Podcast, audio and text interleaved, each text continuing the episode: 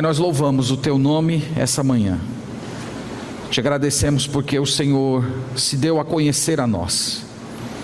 Através do teu filho, o Senhor revelou quem o Senhor é, a tua salvação. O Senhor também nos deu promessas gloriosas e a presença do Espírito Santo na nossa alma. Nós precisamos do Senhor para compreender a tua palavra.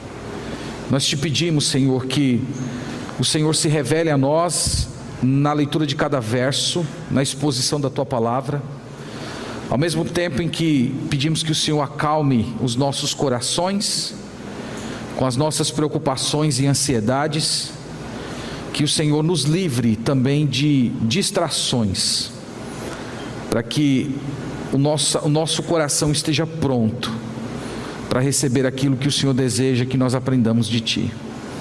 Precisamos do Senhor e oramos por Tua presença manifesta entre nós. No nome de Jesus, amém. Amém. Vamos abrir, meus irmãos, em Romanos capítulo 1.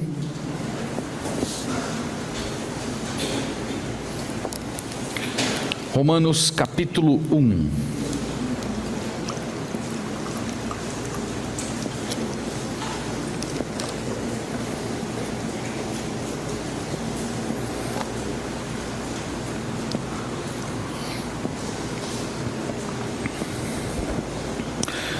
Nós temos estudado essa epístola algumas semanas.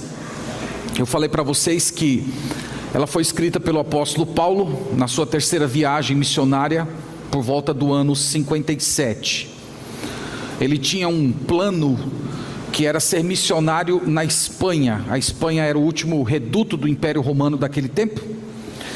E ele entendia que a igreja que estrategicamente melhor poderia apoiá-lo nesse ministério era a igreja de Roma. O objetivo fundamental dessa carta é expor o evangelho. Paulo quer expor aos irmãos de Roma a mensagem que ele prega. E assim os irmãos o verem como uma pessoa de Deus, um apóstolo verdadeiro, e o receberem ali para que ele ministrasse a eles durante um tempo e depois o enviasse ao campo missionário.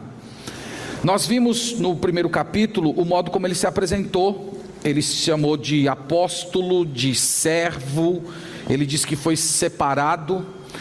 Ele em seguida de, vem declarando todo o seu amor pelos romanos, dizendo que queria estar com eles, que orava por eles e que planejava em breve estar na companhia deles para compartilhar com eles alguma coisa que Deus tinha dado a ele e ao mesmo tempo ser encorajado por aqueles irmãos.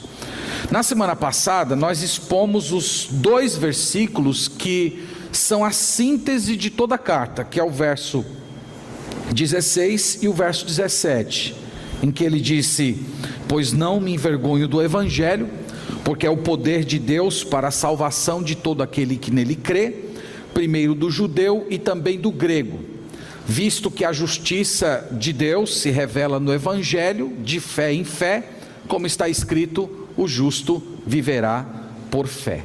Nós vimos essa declaração na semana passada. Hoje nós vamos ver Paulo falando um pouco a respeito de grupos de pessoas que nunca ouviram o Evangelho.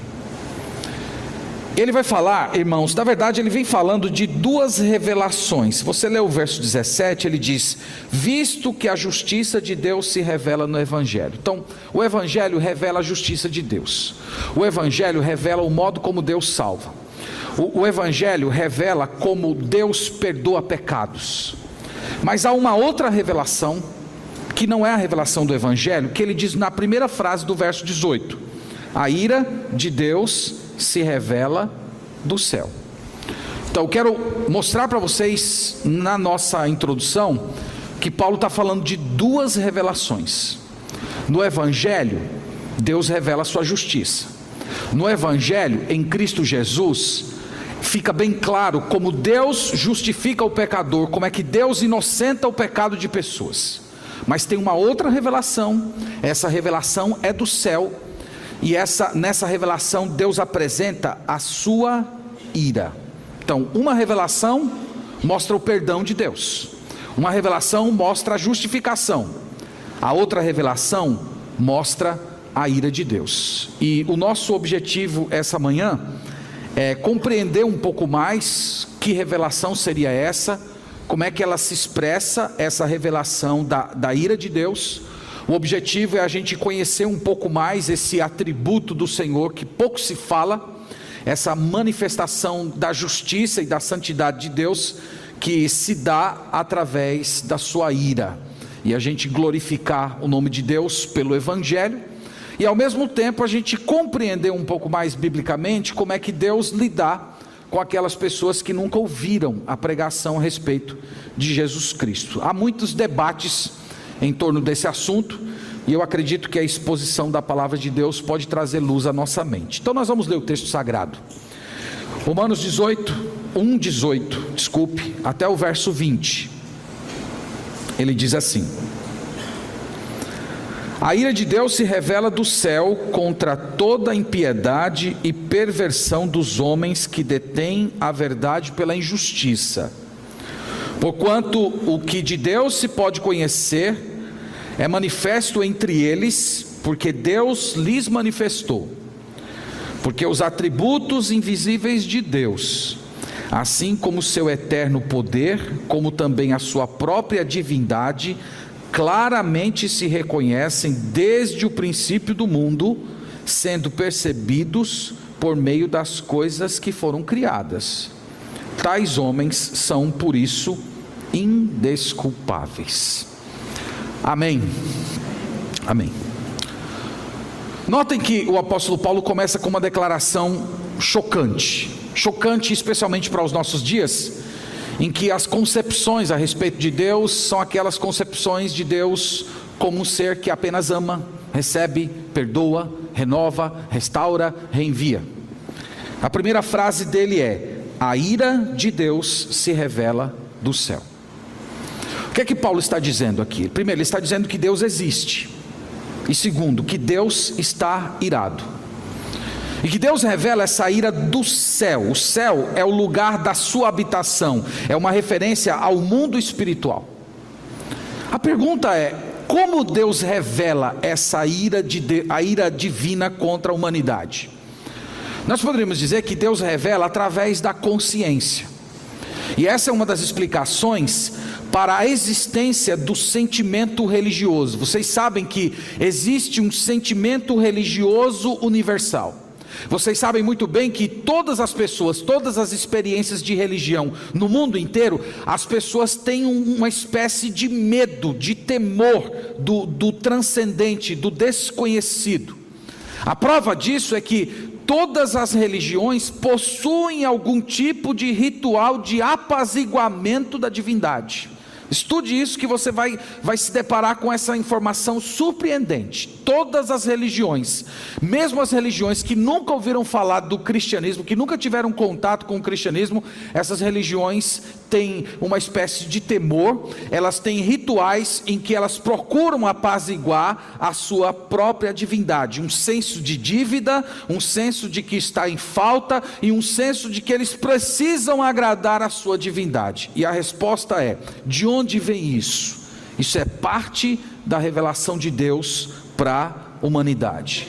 No fundo dos seus corações, os homens sabem que eles estão em falta com Deus, eles sabem que Deus existe e que Deus está indignado com eles, que Deus está irado contra os seus próprios atos.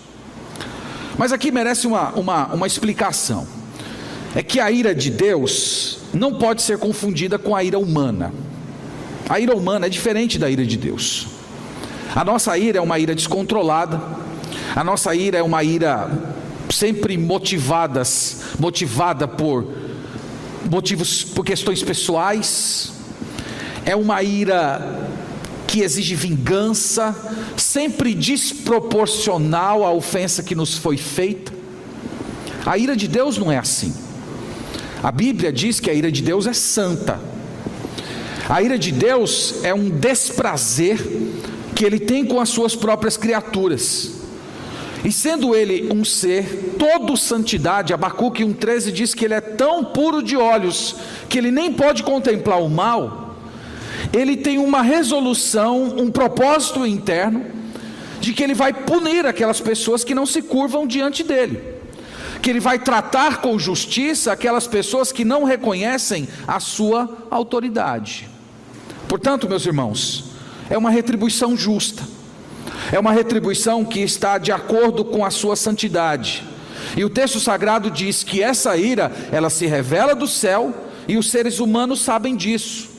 Está na consciência de cada um deles aquela sensação de que falta algo na vida, aquela sensação de tristeza, aquele senso de que eles estão em dívida com um ser superior, e até os povos que nunca ouviram o Evangelho, eles possuem essa consciência: existe um Deus e nós ofendemos a esse Deus, eles sabem que fizeram algo errado e por isso eles precisam se religar, daí vem a palavra religião. Eles precisam de religião, eles precisam se ligar, porque eles têm um relacionamento rompido com o ser superior. Então, essa é a informação chocante de Paulo. Deus está irado. Eu acho que ia ser muito, muito chocante. Eu não sei se eu já comentei isso, acho que eu devo ter comentado aqui na igreja. Aquelas propagandas que a gente vê, aqueles evangelismos relâmpagos que a gente vê nos sinais, em que os carros param e todo mundo pega uma faixa e vai passando assim na frente dos carros: Jesus te ama, Jesus te ama, Jesus te ama. Já viram? Imagina, em vez de Jesus te ama, Deus está irado. Deus está irado contra você. Deus está irado. Seria muito chocante. E é assim que Paulo começou a sua carta. Ele não começou dizendo: Jesus te ama. Ele começou dizendo: Deus está irado. Agora, em segundo lugar, contra quem ele está irado? E a gente vê no próprio verso 18, ele dizendo: A ira de Deus se revela do céu contra toda impiedade e perversão dos homens que detêm a verdade pela justiça. Então ele está irado contra quem?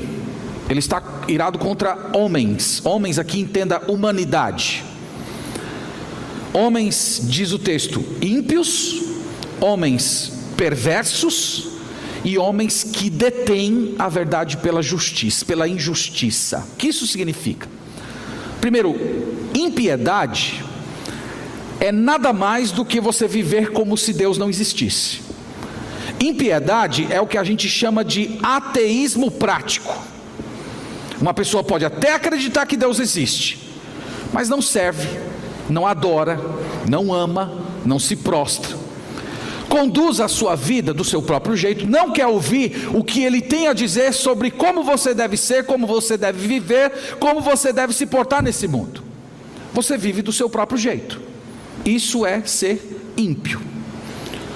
Uma pessoa pode ser ímpia e ter ética nesse mundo. Uma pessoa pode ser ímpia e ser um bom cidadão, pagar suas contas, ser um bom pai, ser um bom filho. Impiedade não tem a ver com a maneira com a qual você se relaciona com as pessoas. Impiedade tem a ver com o seu tratamento com Deus.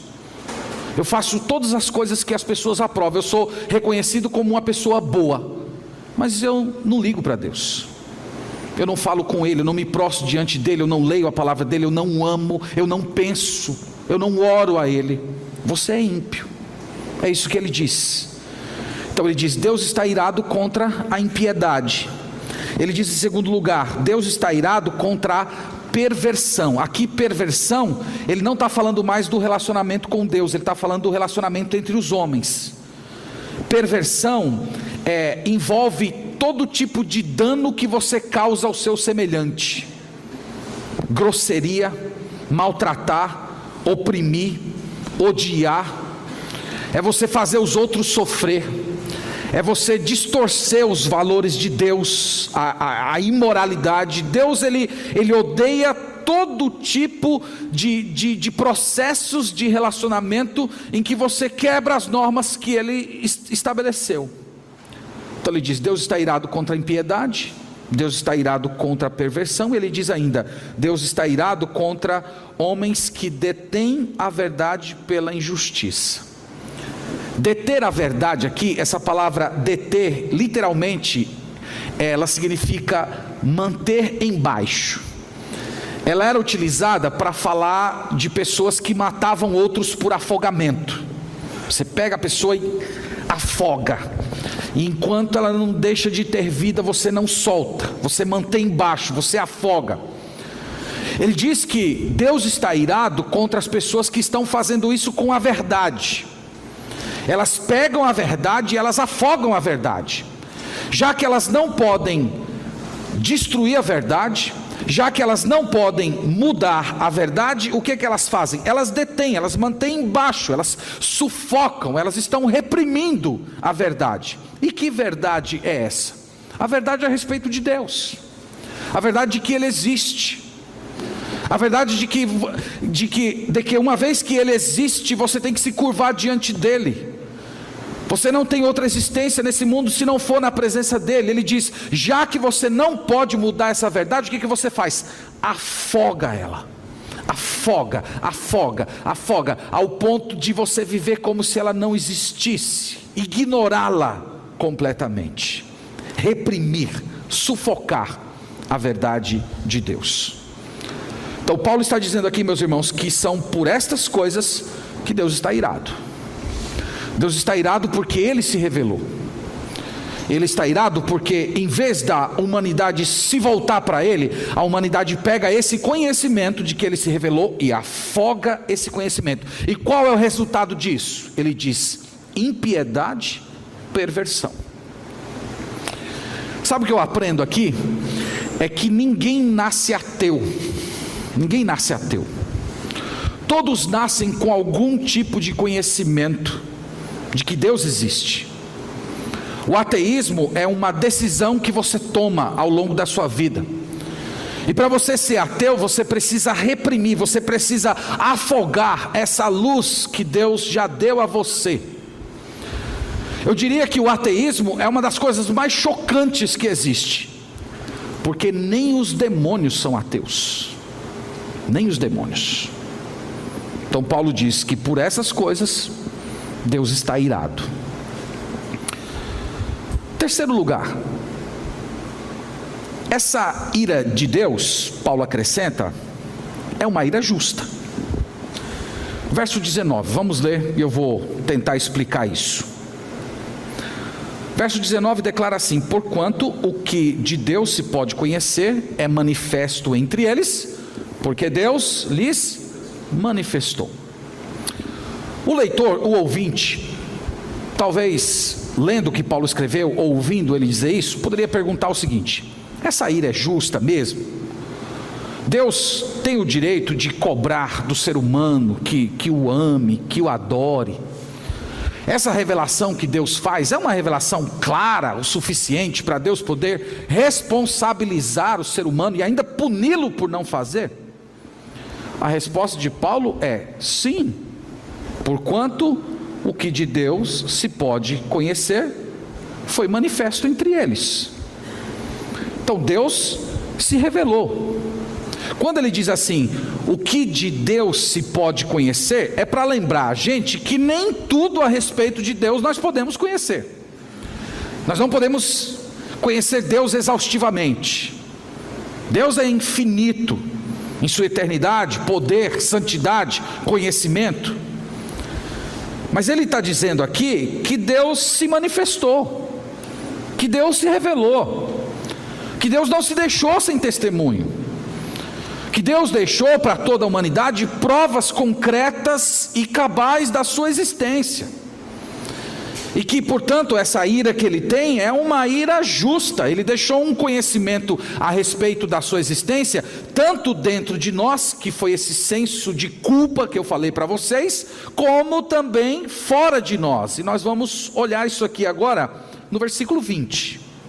Ele dizendo assim, ó: Porquanto os atributos invisíveis de Deus, assim como o seu eterno poder, como também a sua própria divindade, claramente se reconhecem desde o princípio do mundo, sendo percebidos por meio das coisas que foram criadas. Tais homens são por isso indesculpáveis.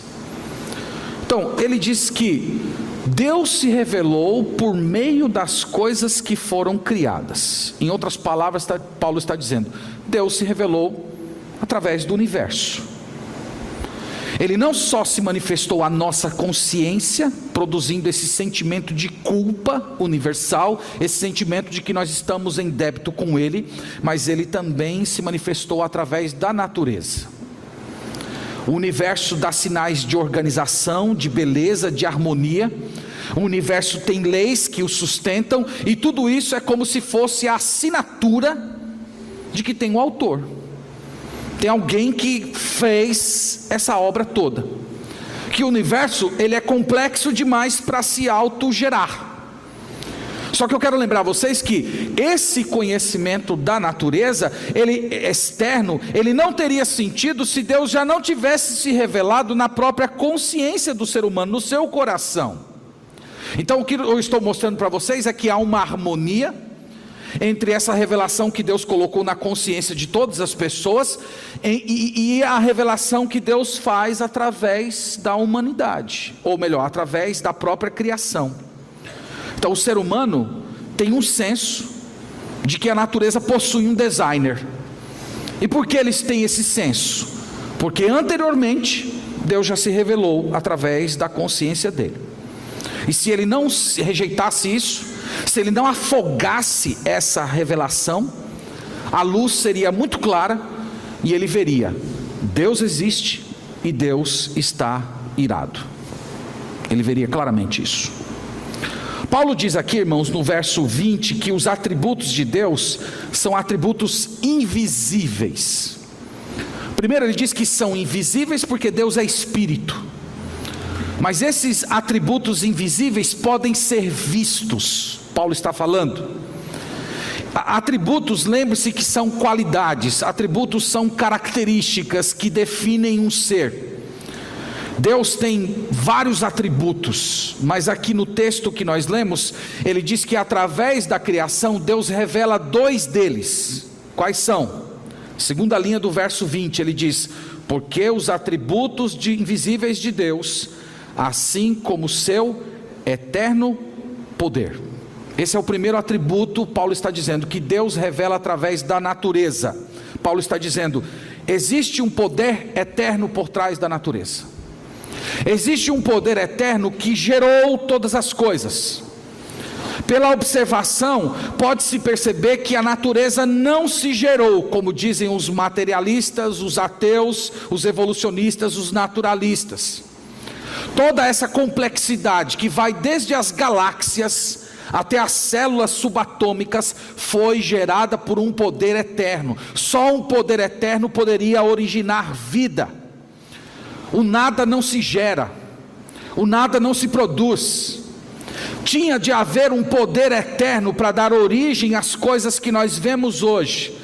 E Paulo está falando que esse atributo de Deus, esse atributo de que Deus existe e ele tem um poder ilimitado, ele pode ser conhecido através da natureza. Existe um Deus, esse Deus é poderoso, esse Deus é um Deus criativo. E ele deu origem a todas as coisas. O que existe foi gerado pelo eterno. Paulo diz: isso pode ser visto na natureza. Mas não é só isso que revela. Ele diz assim: Porque os atributos invisíveis de Deus, assim como o seu eterno poder, primeiro lugar, segundo lugar, como também a sua própria divindade. Então, qual é o outro atributo que a natureza revela, além do poder de Deus? Sua divindade. Isto é, Deus não é criado, Deus não é limitado, Deus não é finito. A criação revela que Deus é divino, a criação revela que Deus é eterno e que Deus é infinito. Que Deus está acima da criação. Deus não é a criação, Deus está acima dela. Os teólogos gostam de chamar isso de transcendência. Deus está além de nós, Deus está além da criação. Deus não pode ser confundido com a sua criação.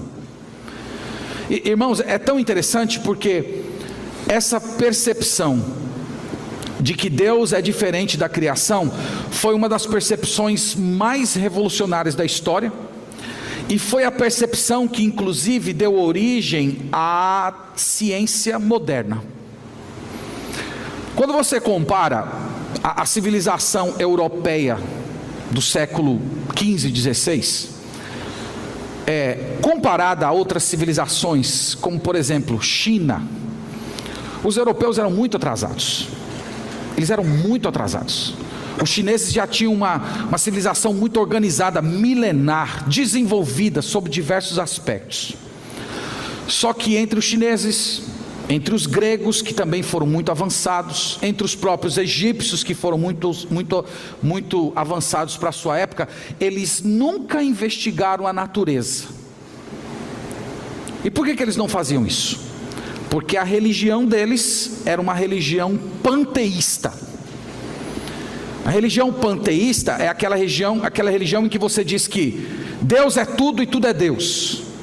A árvore, a árvore é Deus o, a vaca, a vaca é Deus, como os indianos dizem até hoje. O gato, o gato é Deus, os egípcios diziam isso. Então a percepção deles é que Deus estava presente em tudo. Portanto, quando dava uma enchente, quando dava uma estiagem, quando acontecia qualquer fenômeno da natureza, um, um trovão, o que é que eles diziam? É o Deus fulano de tal que que que está com raiva da gente. Então vamos fazer um sacrifício para apaziguar esse Deus. E por causa disso, eles nunca foram estudar as leis e os fenômenos da natureza, porque eles tinham medo, eles entendiam que estudar os fenômenos da natureza seria o, o equivalente ao desafiar os seus deuses. Aí note isso agora: século XVI chegou, século XV, um grupo de cristãos começa a repetir o que está em Gênesis 1:1. No princípio, criou Deus os céus e a terra. Deus existe, Deus é eterno, Deus é o criador de todas as coisas. Deus não pode ser confundido com a criatura. A árvore é uma criatura. Os fenômenos são criação. Então Deus criou e ele é distinto, ele é separado. E ele criou uma natureza organizada, ele, noturou, é, ele, ele criou uma natureza que tem leis. Então nós podemos estudar essas leis, nós podemos estudar essa natureza, e quando nós entendemos o modo como a natureza funciona, nós estaremos glorificando a Deus, porque nós estaremos conhecendo um pouco mais de como ele opera. E é por isso que, se você for estudar a história da ciência moderna, isso você não vai ver nos livros de história da escola, porque as escolas omitem isso por razões que a gente pode conversar depois. Você vai perceber que todos os cientistas que deram origem à ciência moderna eram cristãos, estudantes da Bíblia. Isaac Newton era professor de escola dominical, escreveu comentários sobre a Bíblia. E por que, que eles faziam isso? Porque eles acreditavam que você, que Deus é distinto da natureza e você pode estudar as leis da natureza, que a natureza é organizada, que a natureza tem leis, porque ela reflete um Deus que é criador, poderoso, e esse Deus harmonizou todas as coisas. Então, meus irmãos, o que nós estamos dizendo é que o cristianismo desmistificou a natureza. O cristianismo libertou a humanidade para poder compreender a natureza, porque a natureza não, não é Deus, a natureza é uma expressão da sua divindade e do seu poder, mas em si ela não é Deus. Já viu gente assim que quando por engano pisa numa formiguinha diz: "Ai, matei uma formiguinha, ai, matei Deus, porque a formiguinha é Deus, a barata é Deus, a árvore é Deus, tudo é Deus". Isso são as religiões primitivistas, mas o cristianismo rompeu com, com, com essa ideia. E meus irmãos, e, e para não deixar dúvidas, Paulo acrescenta que esses atributos revelados na natureza, eles não são ocultos. Como se você precisasse de uma chave, de um conhecimento secreto para ter acesso a ele. Olha a linguagem que ele diz no verso 20: ele diz assim: Porque os atributos invisíveis de Deus, assim como o seu eterno poder, como também a sua própria divindade, ele diz agora, claramente se reconhecem desde o princípio do mundo. Então ele diz: não é oculto, é claro, está aí, é visível a todos. Se alguém não percebe, não é por culpa de Deus e nem é problema com a criação, é problema com o ser humano. Mas ele diz que claramente a divindade e o poder de Deus podem ser reconhecidos. E ele diz ainda que claramente se reconhecem desde o princípio. Isto é, desde que Deus criou o primeiro casal, desde que o primeiro ser humano pisou nesse, plan nesse planeta, a divindade de, do, da, da existência de Deus e o seu próprio poder são percebidos na natureza. Então ele diz, desde o princípio do mundo.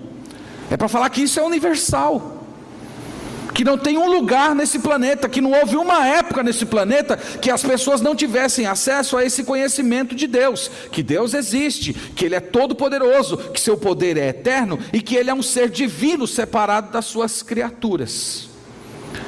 Então você percebe porque Paulo está dizendo que essa ira de Deus é uma ira justa? Percebe porque é justa? É justa porque Deus não se deixou sem testemunho. Deus não se escondeu. Ele colocou no ser humano um senso religioso. Deus colocou no ser humano uma necessidade de se relacionar com o transcendente, de apaziguá-lo.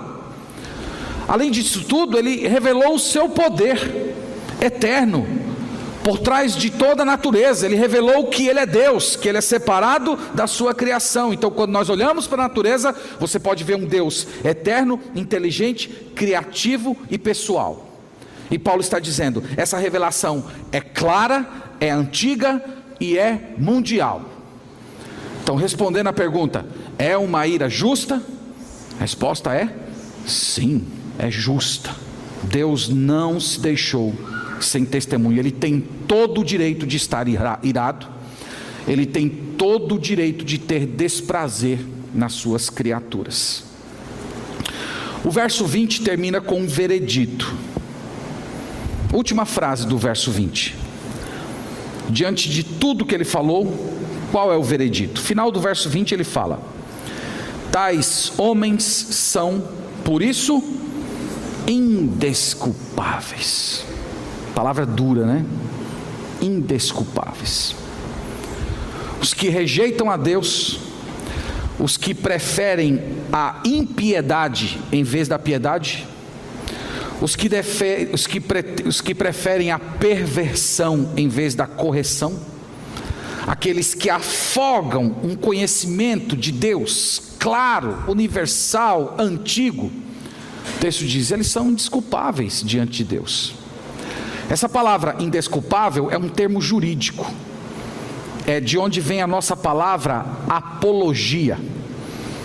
Apologia é uma defesa, uma defesa jurídica, é uma defesa que você faz diante de um tribunal.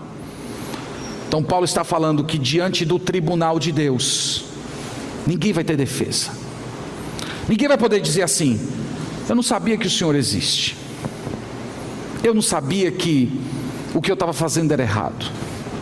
O Senhor nunca, nunca me mostrou. Eu não tinha conhecimento de que o Senhor estava virado contra a minha vida. Ninguém terá desculpas. Ninguém. Então Deus existe. Ele está irado. Ele está irado contra toda impiedade e justiça. E ele está irado porque ele deu conhecimento suficiente do seu poder e da sua divindade para que o homem o conhecesse mas ele pega esse conhecimento e ele afoga, e ele prefere viver uma vida de, distante de Deus e pervertendo a natureza. E Paulo diz: ninguém terá desculpas em nenhum lugar desse planeta, meus irmãos, grave isso. Terá alguém que poderá alegar inocência. Do Oriente ao Ocidente, do, do hemisfério Norte ao hemisfério Sul, todas as nações, pessoas, onde houver um ser humano nesse planeta, ele teve acesso a esse conhecimento e ele afogou esse conhecimento. E é por isso que eles se matam, é por isso que eles se odeiam, e é por isso também que eles criam deuses para adorar em vez de adorar o Deus verdadeiro. E é por essas coisas todas que Paulo disse lá na primeira fase, na frase do verso 18: Deus está irado. Pois bem, Pensando em tudo isso, eu quero propor algumas reflexões finais e depois nós vamos orar. A primeira delas é essa. Você entende agora porque o Evangelho é tão necessário? Para ser salvo, o ser humano precisa de outra revelação. Essa revelação da ira de Deus, ela é suficiente apenas para deixar o homem desculpável. Ela não é suficiente para salvar. Essa revelação, ela não serve para mostrar para você Jesus como o caminho, a verdade e a vida. Esse, é, é, essa, essa revelação, ela não serve para mostrar para você como seus pecados podem ser perdoados. Como é que Deus, em vez de se irar contra você, Ele pode te justificar. Essa revelação, ela não ensina isso. Você precisa de uma outra revelação. A revelação que nós vimos, que ele falou no verso 17: a justiça de Deus se revela no Evangelho. Então, o Evangelho mostra o caminho para que as pessoas saiam dessa situação, saiam dessa, dessa posição de estarem em um lugar da sua existência em que Deus está irado contra elas. Então, meus irmãos, para você entender privilégio que é ter ouvido o Evangelho. Para você entender a graça que é o Evangelho, a exclusividade do Evangelho, você precisa considerar textos como esse. Você precisa compreender a situação da raça humana. A raça humana está debaixo da ira de Deus, eles são pecadores e Deus é justo em punir cada um deles. E eu espero que você que está aqui essa manhã, ao ouvir essas coisas, você perceba que Deus te deu um dos maiores privilégios da sua existência: ouvir o Evangelho, crer no Evangelho de Jesus, porque há milhões de pessoas que nunca ouviram, e há outros tantos milhões que nunca irão ouvir, e eles estão condenados, e eles estão condenados com justiça porque Deus se revelou a eles. Então, diante de todas essas coisas, ao ouvir a revelação de Jesus no meio do Evangelho, essa revelação em que Jesus se apresenta como aquele que recebe a ira de Deus toda sobre ele, ele toma o cálice da ira de Deus para que Deus olhe para você com amor, te receba, te perdoe. Essa revelação já deveria ser suficiente para colocar você de joelhos e dizer: Senhor, eu, eu não posso mais viver para mim mesmo, eu não posso ser indiferente a Ti, eu não posso viver como ímpio, levando minha vida nesse mundo como se o Senhor não existisse, fazendo a minha vontade em vez de fazer a Tua vontade, eu não posso mais viver para as minhas próprias paixões.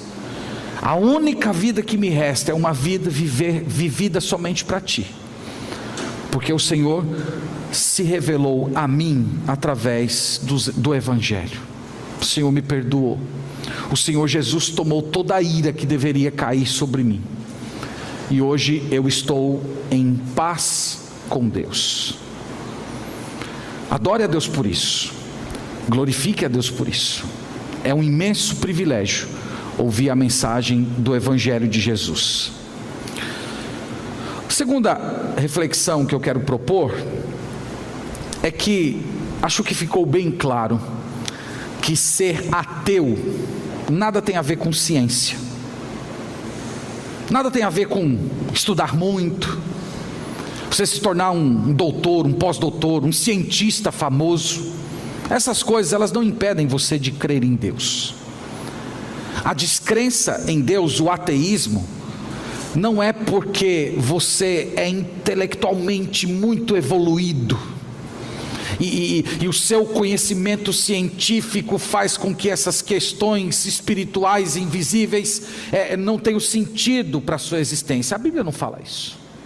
Não é problema intelectual, é problema moral, é problema do coração, é um problema espiritual.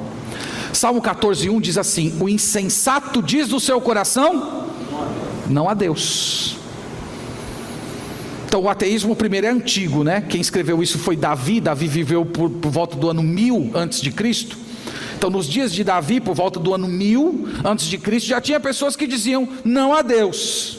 E não existia ciência, não existia nada disso ainda. Ciência moderna, pelo menos nesses termos. E as pessoas já diziam que Deus não existe. Qual a explicação? É porque é muito inteligente?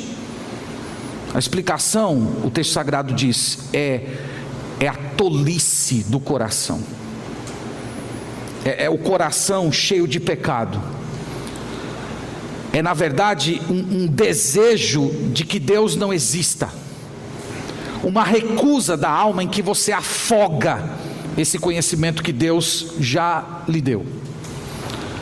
E muitos dos ateus que eu tenho conhecido e convivido, muitos deles, eles sustentam até o fim o seu ateísmo, porque eles sabem que se admitirem a existência de Deus, eles terão que se curvar diante desse Deus, e isso eles não querem fazer. Eles sabem que é esse Deus que vai ter que determinar o modo como eles vivem, e eles não aceitam isso. Então é uma recusa do coração, é uma recusa da alma não é questão de ser inteligente e ter muito conhecimento científico.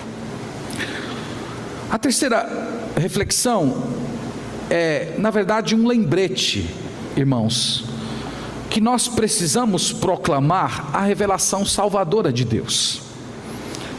Já que através da natureza, o poder de Deus, a divindade de Deus servem apenas para mostrar que o ser humano está numa, numa situação em que Deus está irado contra ele, nós precisamos levar a mensagem da justiça de Deus. Nós precisamos pregar o Evangelho para as pessoas. Só esse conhecimento que elas têm não é suficiente para elas serem salvas.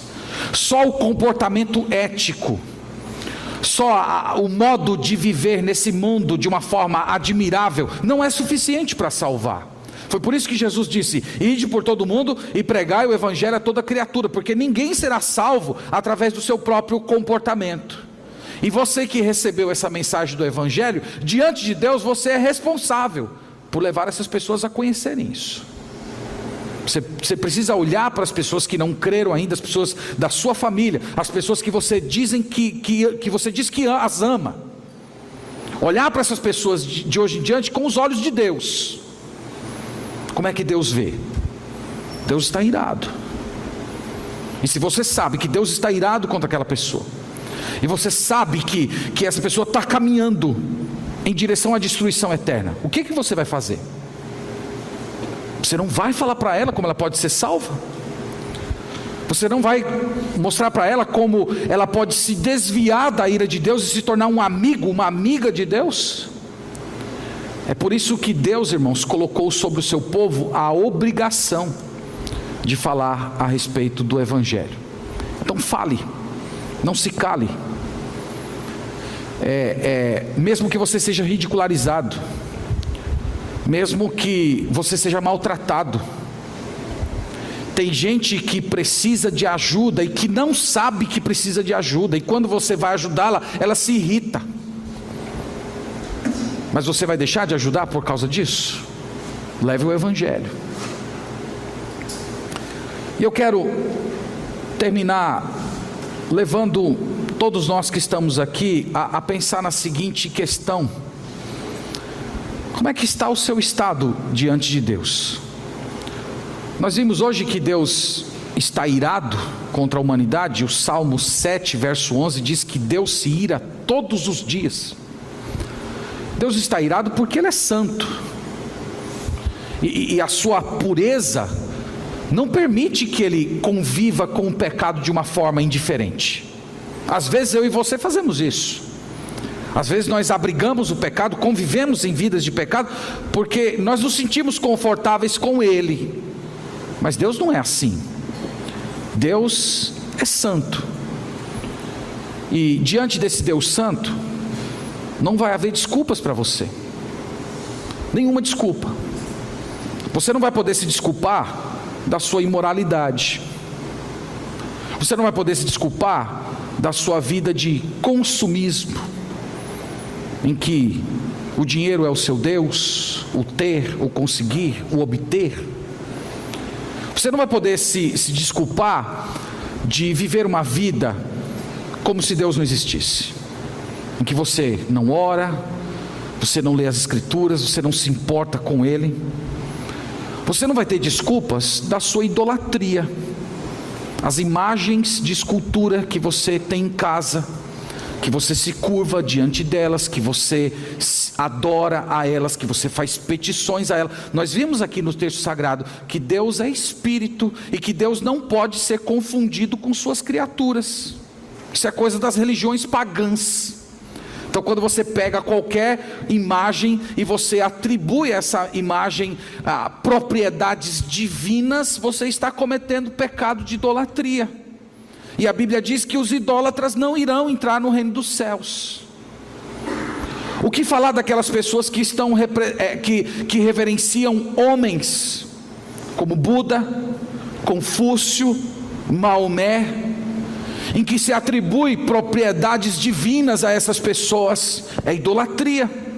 Deus é invisível. Deus não se confunde com as suas, com as suas criaturas. Eu estou falando isso tudo para você essa manhã, de coração, desejando que Deus ilumine a sua mente e que você veja que é uma grande tolice depositar sua confiança nessas coisas. Eu espero que a luz da glória do Evangelho de Jesus Cristo brilhe no, seus, no, na, no, no seu coração essa manhã, e que você vá a Ele, receber o perdão dos seus pecados, clamando por restauração de vida, que você se curve diante dele, porque ele é o único digno das nossas orações, ele é o Criador dos céus e da terra, ele é o único que tem o poder eterno, ele é o único divino. Eu quero dizer para você que se Deus se revelou a você, é porque Ele quer que você o conheça. Você que já se converteu, porque Deus se revelou a você através de Cristo, para você conhecê-lo. Conhecê-lo é a atividade mais importante da sua existência. Conhecê-lo significa conhecer a si mesmo significa encontrar sentido de existência nesse mundo, conhecer a Deus. Você precisa desistir de tudo que você está fazendo e você focar toda a sua existência nesse fato. Eu vou dedicar minha vida a conhecer a Deus. Através da oração, da leitura das Escrituras, da comunhão dos santos, tudo que Deus colocar ao meu alcance, eu vou usar para conhecer a Deus. E todas as outras atividades da sua vida, elas vão ganhar sentido a partir desse ponto focal, o conhecimento do Senhor. Então tome essa resolução essa manhã. Tome essa resolução. E você que ainda não entregou sua vida a Jesus, tome a resolução de entregar-se a Ele antes que seja tarde demais. Então é isso, meus irmãos. Que Deus nos abençoe e que Ele ilumine o nosso coração para que nós o conheçamos e que ele nos desperte a levar o conhecimento de Deus para as pessoas que estão debaixo da ira dele. Amém. Vamos orar a Deus nesse momento.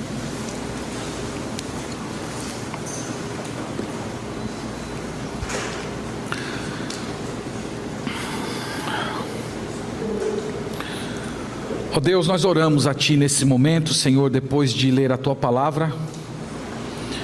E antes de declarar qualquer coisa, Senhor, nós manifestamos a Ti a nossa gratidão por termos ouvido o Evangelho,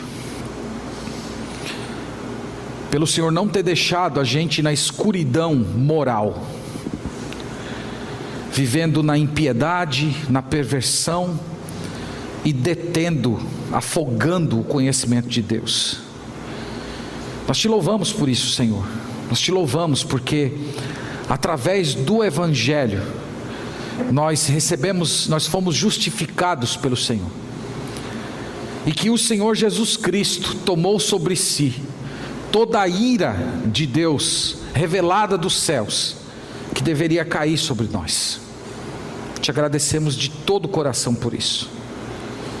E nós te pedimos, Senhor, para que, uma vez perdoados, justificados, nós não vivamos uma vida ímpia, uma vida sem oração, uma vida sem dependência, uma vida em que nós planejamos a nossa, a nossa existência sem levar o Senhor em conta que nós não nos submetemos à tua vontade, ao teu querer, à tua pessoa.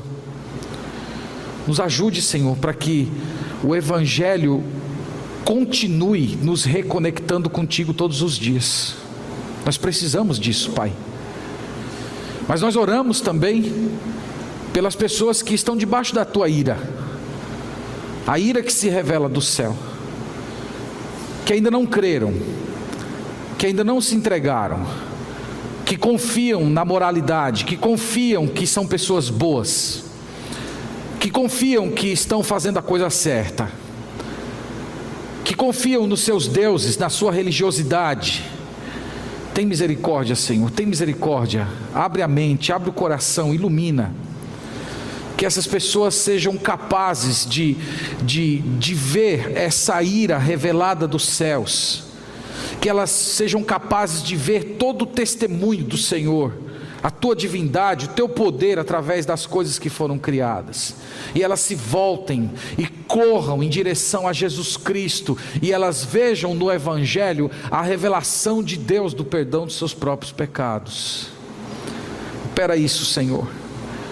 Nós te pedimos ainda que o Senhor desperte o coração do teu povo para levar a mensagem do Evangelho àqueles que estão debaixo da perdição. Que nós nos sintamos responsáveis, Pai, por essas pessoas, da nossa família, da nossa cidade, do mundo inteiro.